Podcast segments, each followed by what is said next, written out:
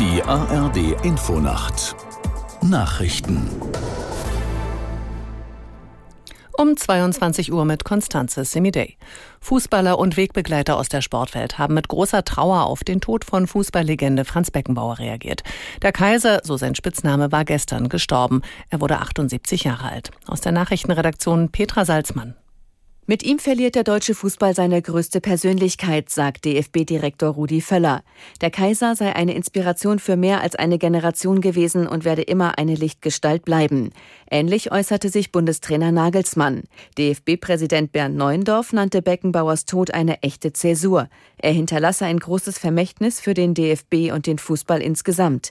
Und der Weltmeisterkapitän von 1990, Lothar Matthäus, sagte, Beckenbauers Tod sei ein Verlust für den Fußball und für ganz ganz Deutschland.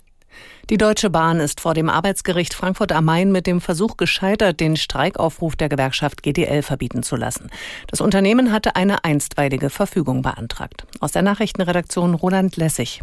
Die Gewerkschaft sei entgegen der Auffassung der Deutschen Bahn nicht offenkundig tarifunfähig, so die Begründung der Frankfurter Richter.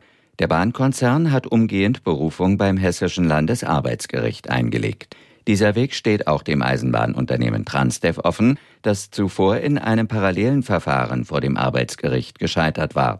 Die GDL will ab Mittwochmorgen 2 Uhr bis Freitagabend 18 Uhr streiken. Streitpunkt in den Tarifverhandlungen ist die Forderung der Gewerkschaft nach einer kürzeren Arbeitszeit bei vollem Lohnausgleich. Frankreich bekommt eine neue Regierung. Premierministerin Born erklärte am Abend ihren Rücktritt. Seit Tagen war in den französischen Medien darüber spekuliert worden, dass Präsident Macron das Kabinett umgestaltet.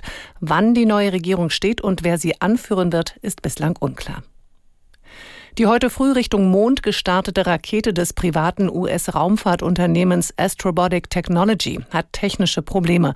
Die Landefähre ist Teil der neuen NASA-Mondmission Artemis und sollte eigentlich Ende Februar auf dem Mond aufsetzen. Aus Washington, Claudia Sarre. Die Mondlandefähre habe ein Problem mit ihrem Solarmodul. Es könne nicht korrekt zur Sonne ausgerichtet werden, so die Herstellerfirma Astrobotic Technology. Das Solarmodul soll Strom erzeugen und speichern. Schon jetzt sei der Batteriestand niedrig, hieß es bei dem Unternehmen. Wenn das Antriebssystem versagt, könnte der Lander Peregrine möglicherweise nicht auf dem Mond landen. Das waren die Nachrichten. Das Wetter in Deutschland. In der Nacht trocken vom Schwarzwald bis zu den Alpen und im Norden Hochnebelfelder. Minus ein Grad auf den ostfriesischen Inseln, sonst bis minus 14 Grad.